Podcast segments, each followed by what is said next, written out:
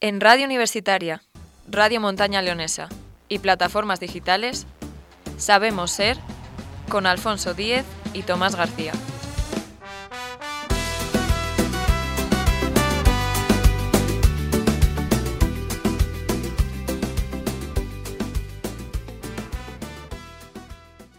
Bueno, pues hoy tenemos con nosotros un, un invitado muy especial para mí, porque además de ser invitado, es, es amigo mío.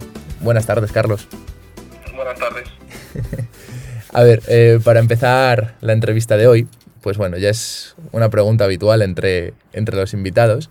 Eh, ¿Quién es Carlos Fernández? Bueno, pues Carlos Fernández es un zamorano de 25 años recién cumplidos. Hace una semanita, ya- ¿no?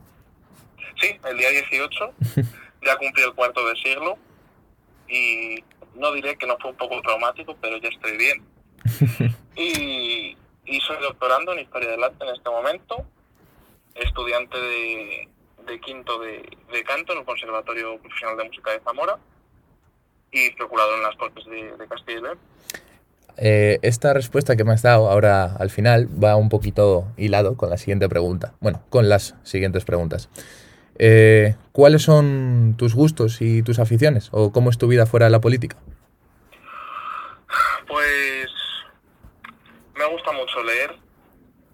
Eh, yo creo que por mi formación me encanta perderme en museos, perderme en iglesias, todo lo que tenga que ver con el patrimonio en general me, me apasiona. Soy un melómano absoluto, sobre todo de la música clásica y de la ópera. Y luego soy muy activista, soy, soy gitano y soy muy, muy defensor de la causa gitana. Y, y no me da tiempo a más en la vida en general. Procuro quedar todo lo que puedo con, con mis amigos y con la y con la gente que quiero y, y en eso dedico mi, mi tiempo. ¿Serías capaz de, de definirte en tres palabras? Mm. Venga, va, lo vamos a intentar. Mm. Digamos que obstinado, por no decir mm, más que trabajador obstinado, o sea, muy le doy muchas vueltas a un mismo asunto para dejarlo bien finiquitado. Luego, muy apasionado, apasionado por las cosas que hago. Me considero una persona tremendamente afortunada por, por hacer aquello que, que, que- que me encanta. Y en general las cosas que hago las suelo hacer con mucha pasión para que salgan lo mejor posible, porque si haces cosas que te gustan, pues salen mejor, ¿no? Hombre, eso siempre. O, o por lo menos yo también soy partidario de, de ello. Entonces creo que soy una persona bastante apasionada en ese aspecto. Y... mm, Pues no lo sé, yo diría que más que hablador, que, que tiene matices bastante negativos, diríamos que sociable, ¿no? Me gusta mucho socializar con, con la gente, tengo la suerte de pertenecer a un, a un partido enorme y a una, a una organización política enorme y, y eso hace que conozcas mucha gente, ¿no? Y al final moverte en varios ámbitos también te permite conocer a, a muchas personas distintas, con perfiles muy distintos y eso yo creo que también te facilita un poco relacionarte con, con ellos y con ellas, ¿no? Así que diremos que, que es sociable. Es que te me, te me adelantas a, a las preguntas. Eh, no, no, no, no, vamos, faltaría más, por favor. Porque el tema de, del activismo gitano, de las juventudes socialistas y, y del partido, lo vamos a tocar un poquitín más, más adelante. Eh, para seguir, eh, también es, es una pregunta ya que casi es típica en, en las entrevistas. ¿Cuál crees que es tu mayor virtud? Y a su vez, ¿cuál crees que es tu, tu mayor defecto? Es complicado también, ¿eh? Es complicado, sí, sí, sí. Mm, Pues diría que una virtud es el, hacer las cosas con pasión, ¿no? El, sí que es verdad que me reitero en esto con, con la pregunta anterior, pero creo que, que hago las cosas con mucha pasión y creo que eso es algo bueno. Yo sí lo percibo al menos. por lo cual tenemos que la virtud es apasionado por lo que hago. Y mi mayor defecto no, no, no es que lo piense porque no tenga, sino porque yo creo que tengo bastantes y tengo que decir uno. No es por otra no es por otra cuestión. mm, mi mayor defecto diría que igual la, entre comillas la mala organización porque siempre me quito horas de dormir para hacer otras cosas, bien sea vida social, bien sea estudiar, bien sea cualquier otra cosa, digamos que la desorganización en ese sentido. Bueno, eso al final, una persona joven, me voy a, a criticar, a fustigar un poco, creo que, que va de la mano, ¿no? El, el, ser un poquito desorganizado y ser joven tiene que ir, tiene que ir de la mano, yo creo. Pues digamos que sí, pero sí. creo que es algo que hay que corregir. Bueno. Porque uno es joven, pero ya no tanto nada, los 25 a mí me quedan ahí a la vuelta de la esquina. Mayores, de gente mayor que tiene un ritmo de vida, pues de gente mayor. Entonces, pues también hay que amoldarse a eso y bueno, pues si bien tampoco soy yo aquí que me duerma dos horas al día, ¿no? Pero es verdad que no duermo las horas que debo precisamente por hacer otras cosas. Eso, eso que intentar, hay que intentar subsanarlo. Sí, bueno, en algún momento de la vida habrá que hacerlo. eh, ya para seguir, eh, en varias ocasiones, o por lo menos eh, lo que yo he visto, eh, los que te conocemos siempre vemos que, que, defiendes un lema o una cosa por, por, encima del resto. Y es la de siempre inclusión y nunca integración. ¿Nos puedes explicar un poquito la diferencia?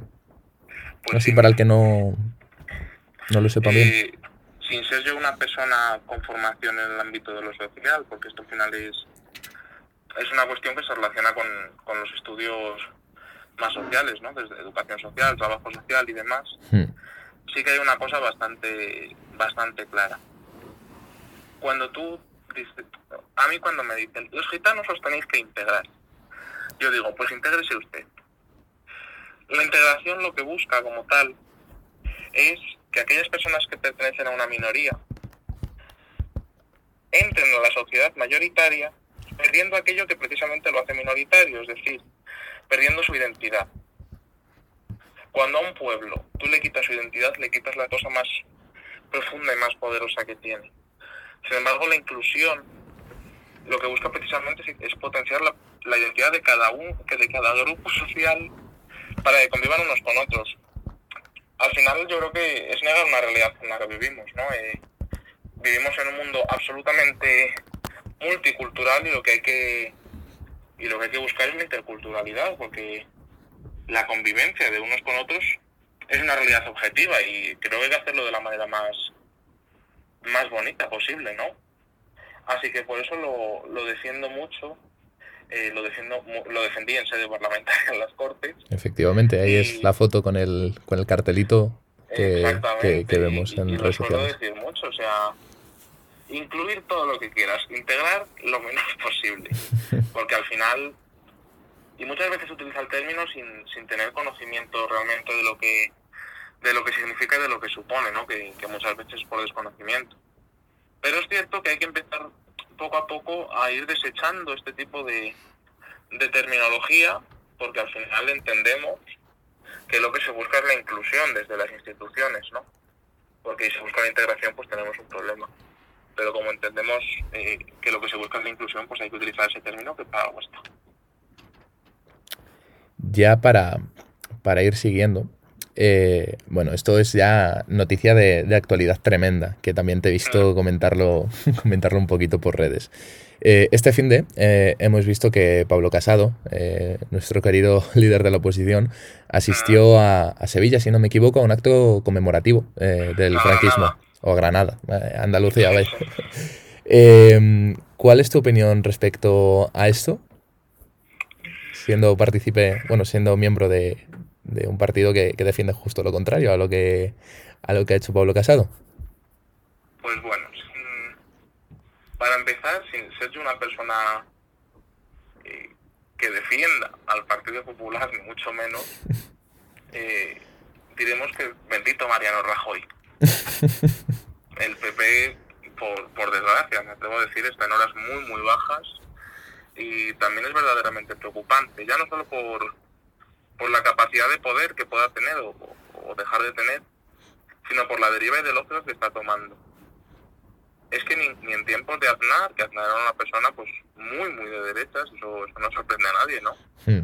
Estaban tomando estos tintes de, de extrema derecha, que, que al final el Partido Popular de España se parece más al de Hungría que evidentemente, vamos, de lejos al de Alemania.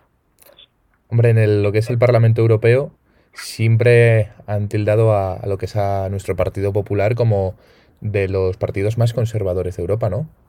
Exactamente, entonces yo creo que también es, es preocupante y, y yo creo que es un síntoma de que, de que la derecha no, no, no está...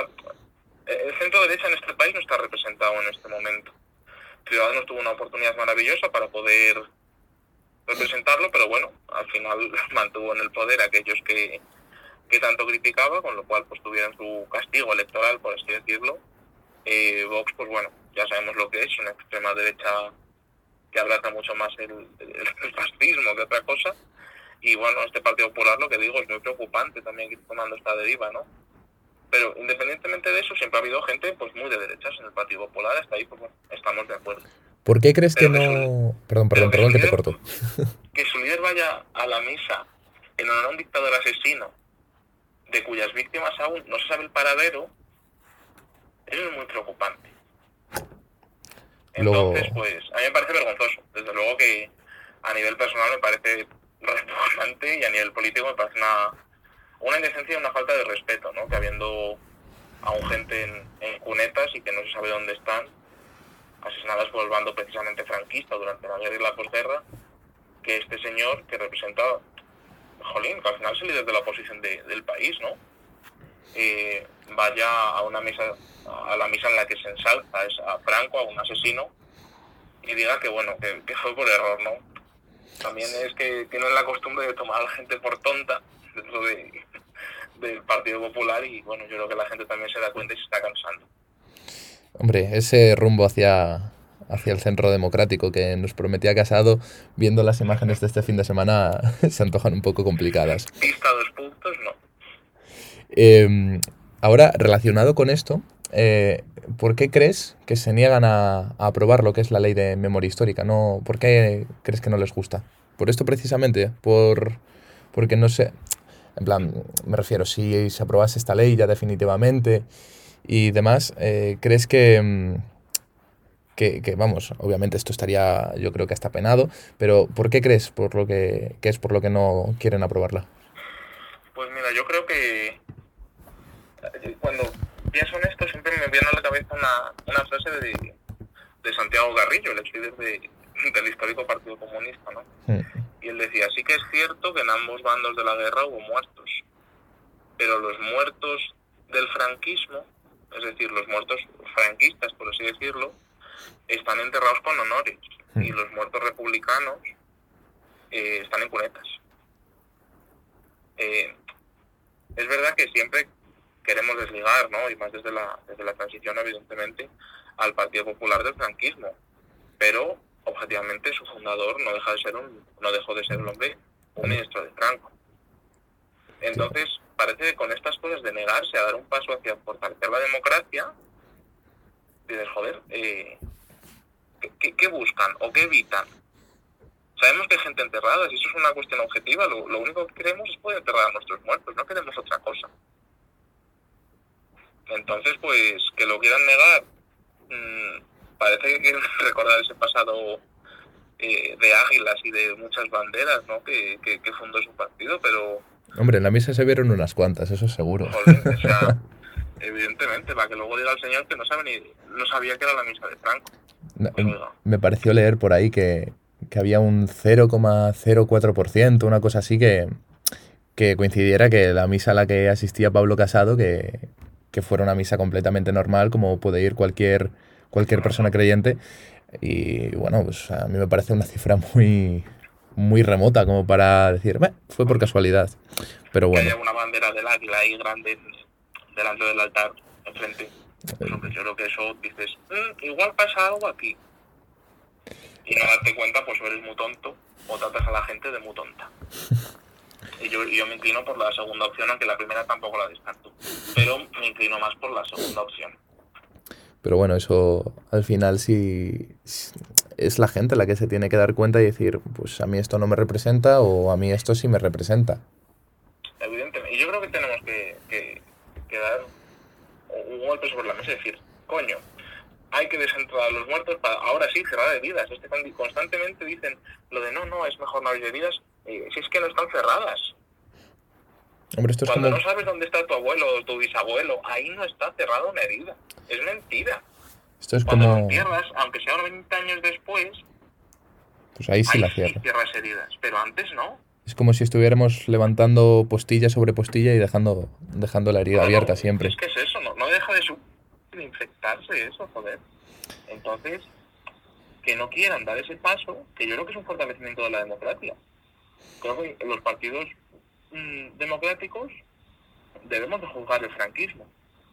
No negarlo porque fue una parte de nuestra historia, eso es objetivamente así. Y quien olvida esa historia está condenado a repetirla. Efectivamente. Pero hay que juzgarlo porque hubo crímenes contra la humanidad y esto es así. Con lo cual, pues bueno, yo confío en que con el paso del tiempo y, y por suerte que tenemos un gobierno eh, progresista, eh, abogue por esto y que finalmente se, abran todas las cosas comunes. Hablando de, de gobierno progresista, que en parte al cual tú perteneces, eh, aunque sea a nivel de, de las Cortes de Castilla y León, eh, ¿cómo se llega eh, a ser procurador siendo tan joven, además de, de ser miembro de lo que es eh, la parte joven del partido, en este caso las Juventudes Socialistas? ¿Cómo, cómo se llega a ser procurador? Por muchos días lo pregunto, no te creas tú que no. ¿eh? ¿Te arrepientes de haber dicho sí? Uy, no, no, no, no, en absoluto. Yo creo que es uno de los regalos más bonitos que me ha dado la vida. Y vayamos a elecciones en, en unos meses, vayamos en, en dos años, eh, sea cuando sea, a mí este, este, esta vida tan dulce que me ha dado la vida, que ha sido poder entrar a las cortes, eh, ya no me la quita nadie, ¿no? Tan joven además, y en una experiencia tan, desde una perspectiva tan joven y, y teniendo una responsabilidad también de ser el único procurador que militan las juventudes socialistas, además de- del partido, por supuesto, y de ser el único procurador gitano, ¿no? Que por supuesto son responsabilidades muy grandes, pero también, pues, mí- para mí personalmente son motivo de, de mucho orgullo. ¿Y cómo se llega? Pues, pues buena pregunta. Yo es verdad que entré, digamos, digámoslo así, de rebote, porque yo iba de número 4 por Zamora y el PSOE tuvo, tuvo tres procuradores y mi compa- la compañera que iba delante de mí, pues por, por circunstancias, decidió renunciar al escaño y el 3 de noviembre de 2020 prometió cargo. O sea, yo llevo un año y, unos días. Y, y en un momento, pues bueno, un poquito loco entre la pandemia, eh, luego la moción de censura, las... Pues bueno, también creo que tenemos el peor gobierno autonómico que ha tenido Castilla y León nunca y que hay un grado de incompetencia bastante considerable y, y lo mismo que bendito Rajoy, bendito Herrera. Bendito Herrera, o sea, el nivel político, el nivel de debate que había en las Cortes antes de que Mañueco fuera presidente, pues evidentemente era otro. Además, hoy saltaba la noticia de, del PP de Salamanca, del cual, eh, es, eh, del cual procede Mañueco, vaya, que, están imputados muchísimas personas. Es, es algo que ya se hace, se hace común el verlo. Pues la- la- la- yo creo que la desgracia es esa, que ya no nos sorprende tampoco. Porque si fuera un caso aislado, pues sería como la, bomba hoy, ¿no? Es decir, Mm. el PP de Salamanca imputado por por, por delitos de, de- de financiación ilegal de, de las primarias. Eh, si esto fuera un caso aislado nos sorprendería a todos, pero bueno, uno más. Lo preocupante es que es el partido del presidente de la Junta de Castilla y León, a nivel provincial, o sea, Claro. del que era el presidente. Entonces, yo creo que también, pues bueno, habría que, que saber cuánto sabe, ¿no? Nuestro, nuestro señor presidente de, de la realidad corrupta del Partido Popular en Castilla. A lo mejor salen unas listas y sale A. Mañueco. ¿Quién sabe? Sí, pues sí, parecido. Amigo de M. Rajoy, sí, sí, sí. Sí. Y a raíz de, de lo que me has respondido en esta pregunta, que se me, se me había olvidado ponerlo, eh, se ha hablado mucho de la repetición eh, electoral a, a nivel de Castilla y León. ¿Crees que se va a llegar a, a poder hacer? ¿Crees que vamos a poder impulsar una algo, una ley, una eh, crítica hacia el gobierno de la Junta para que de verdad se den cuenta que hay que repetir elecciones? Pues bueno, veremos a ver. Ahora estamos con el debate de, presupuestos. El día 22 y 23 tenemos el debate de, los presupuestos generales de, Castilla y León. Y veremos a ver cómo estamos a la vuelta de vacaciones, ¿no? Mm, Se escuchan muchas cosas. Hay quien dice que va a haber adelanto electoral, hay quien dice que no, que para primavera, que ya para 2023 veremos a ver lo que lo que yo creo que está claro es que el Partido Socialista va a estar fuerte está unido a nivel territorial está fuerte en las nueve provincias de Castilla y León a nivel autonómico nadie duda del liderazgo de Luis Tudanca. Mm, yo creo que nos- nosotros estamos preparados para elecciones y las elecciones se ganan en la calle y nosotros es lo que estamos haciendo día a día también con Es- lo cual si quieren elecciones pues aquí estamos. Eh, Es un donde hay que estar, efectivamente. pero pero nosotros sabemos dónde estamos, ¿no? Hmm. Entonces, si quieren elecciones, pues aquí estaremos esperándoles. Esperemos, esperemos que sea en el mayor beneficio tanto tuyo por, por decir que eres amigo mío, por el mío, por decir en la situación en la que estoy y que sobre todo que sea en beneficio de, de la gente, porque no se merecen tener este gobierno. Falta, falta nos hace tener, Hmm. tener un cambio de, de rumbo y, y ya casi muy subjetivamente, ¿no? Pero que sea Luis Tudanca, el presidente de Castilla y León. Hombre, al final es la persona que ha ganado las mm, elecciones. Sí, hombre, al final ha sido un reto casi histórico, me atrevo a decir, ¿no? ¿Quién Pues- daba que, que alguien iba a ganar al PP en Castilla y León? Nadie. Y Luis Tudanca, con su equipo, con mucho, mucho trabajo, Hmm. han sido capaces de ganar las elecciones y quedarse a seis eh, procuradores de la mayoría absoluta, ¿eh? Sí, que no es que no es baladí. Entonces, pues, pues bueno, además Luis es la persona más más humilde, más sensata, más amable, más cercana de, de- del mundo y, yo creo que eso también podría romper clichés de lo que de las ideas que se tienen de la política, ¿no? de, una cosa alejada de la de la sociedad y de la vida diaria de la gente. Luis es la persona más más normal del mundo, más más humilde, insisto, o sea, creo que sería maravilloso poder verlo como presidente y, y tener la oportunidad de, de cambiar el rumbo de esta tierra, ¿no? Que tanta falta le hace. Pues, pues sí, claramente, claramente que sí que es, es necesario. Y me quedan dos preguntas. De momento, ¿qué tal, ¿qué tal llevas la entrevista? ¿Se te está haciendo larga? Ay, no, no, me lo estoy pasando muy bien. ¿Ves? Hablo mucho. Soy sociable, pero es que hablo mucho, con lo cual tampoco es una cosa que me cueste Pero, pero ya sabes que eh, las conversaciones que, que hemos tenido siempre, a mí me encanta porque eres una persona que de lo...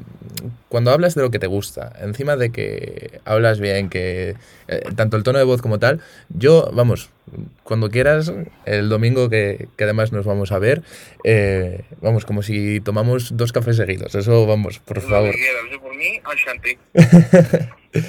Eh, ya para, para seguir un poquitín, eh, me lo decías antes eh, que eres activista gitano y la pregunta es, ¿qué punto de vista tienes al ser activista gitano en lo que es la política nacional o en la política autonómica? ¿Has tenido alguna crítica o, o has tenido alguna llamada por, por ello? Pues mira, eh, se dan como do- dos circunstancias un poco en mí, ¿no? Un poco particulares. Yo, eh, yo soy gitano, Mm. pero es verdad que la, la reivindicación gitana me vino después de ser socialista. Y me explico. Yo me afilié a Juventudes con... ¿Vale? Con Jolines. Perdón. Me afilié a Juventudes con 16 años y al partido con, con 18. Mm. Y yo hasta entonces, yo pues bueno, había estado, estaba haciendo mi, eh, en aquel momento primero de bachillerato, segundo, empecé la carrera, y no había conocido a ningún gitano y a ninguna gitana que tuviera unos estudios más allá del segundo de la ESO. Hmm. Entonces, claro, me sentía un poco como, un poco bicho raro, ¿no? De decir, soy gitano, sí, pero también estudio y tal, y yo me justificaba mucho. Pero porque tampoco sabía def- defenderme, por así decirlo, como, como un gitano que se sale del estereotipo. Con el tiempo, en 2016-17, tuve la suerte de entrar a un grupo a nivel nacional de la Fundación Secretariado Gitano, Hmm. que es lo que se llama ahora Red de Jóvenes Facilitadores, que somos jóvenes de toda España, gitanos y gitanas, con formación superior y muy implicados en el ámbito de la participación. Y, y ahí dije, ostras, espera que somos muchos bichos raros y yo no lo sabía. Entonces, a partir de ahí tuvimos encuentros cada pues, tres o cuatro al año, una cosa así. Y ahí es cuando empecé a ser activista de la causa gitana. Yo hasta entonces, eh, siendo gitano, evidentemente, porque no se deja de ser gitano, igual que tampoco te, te haces gitano, naces gitano y mueres gitano, eso es así. Y, pero yo ya estaba en el PSOE y en Juventudes Socialistas, ¿no? Entonces eh, fue cuando empecé a aplicar toda la defensa de la causa gitana al ámbito político. Y hasta entonces pues, defendía aquellas cosas que defendía Juventudes, que defendía el PSOE, porque se acercaban a lo que yo defendía. Pero a partir de ese momento, insisto, es cuando empecé a defender la, la causa gitana. A partir de ahí, creo que el PSOE, históricamente, y en el presente también, ha sido el partido que más ha hecho por la inclusión del pueblo gitano en España. Y, y por lo tanto dije, vale, pues no me he equivocado previamente a ser activista y ahora mucho menos. Entonces, mm, que tengo alguna llamada, en absoluto. A mí desde el partido he tenido la suerte de tener siempre muchísimo muchísimo apoyo, de sentirme muy acompañado en este aspecto y en, en Cortes todo aquel asunto que tenga que ver con pueblo gitano y que yo considere que tengo que llevar, me han dado libertad absoluta y todo el apoyo. Con lo cual mm, no ha habido ningún ningún tipo de, de problema. Bien, bien, bien. Eh, ya me quedan dos preguntas, Carlos. Esto se me está pasando volando, de verdad.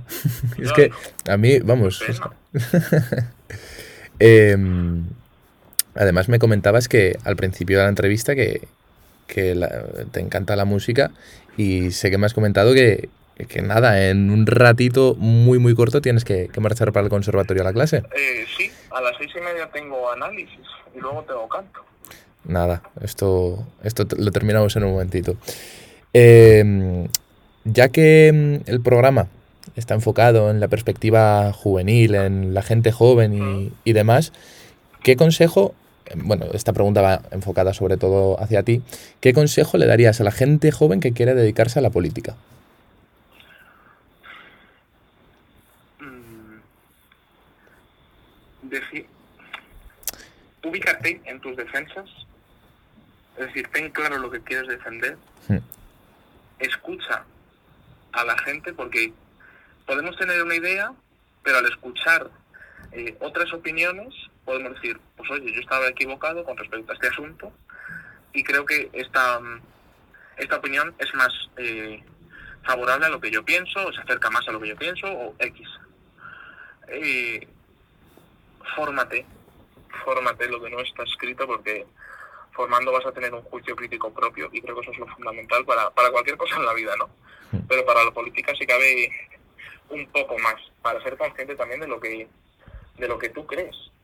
Porque muchas veces es también, digamos, eh, complicado saber lo que uno mismo cree y saber por qué cree esas cosas y por qué defiende una cosa y no otra. Y ser consciente de eso, al menos eh, desde mi punto de vista, eh, requiere de, de formación.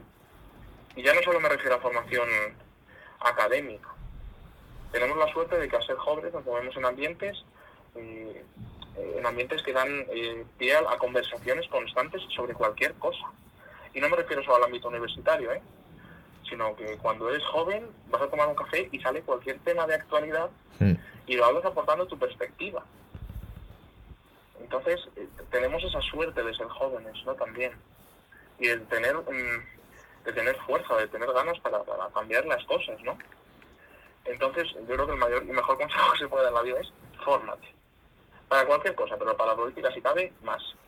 Y si ves que hay un- una organización juvenil, si ves que hay algo con lo que tú estás de acuerdo, milita. Y no solo tiene que ser político, sino afílete a la defensa de del Sáhara, por ejemplo, de, de cualquier asunto, de, de, de- asociaciones contra el maltrato animal, de asociaciones feministas, de, de lo que sea, pero aquello que, que a ti te represente a lo que tú te acerques a la hora de defender las cosas. Y yo creo que es importantísimo militar, porque las cosas que da la militancia activa en una organización no te las da otra cosa. Y yo como, como bastante socialista desde hace ya de juventudes ocho años, ocho, sí, va a ser nueve ahora en, en, en marzo, abril, Madre mía, era yo un, Eh. un renacuajo. soy un viejo, sí, yo ya admito, tengo un cuarto de siglo. Me quedan seis años de militancia todavía, ¿eh? Pero ya llevo casi nueve años en juventudes. Sí, son Y ahora la prórroga de los pues, seis meses, ¿no? Claro, o sea, me, yo se puede hasta los 31 si estás en un cargo. Hmm. Yo voy a decir que me quedan seis años todavía, que me den la secretaría de lo que quieran, pero yo en las juventudes no me quiero ir.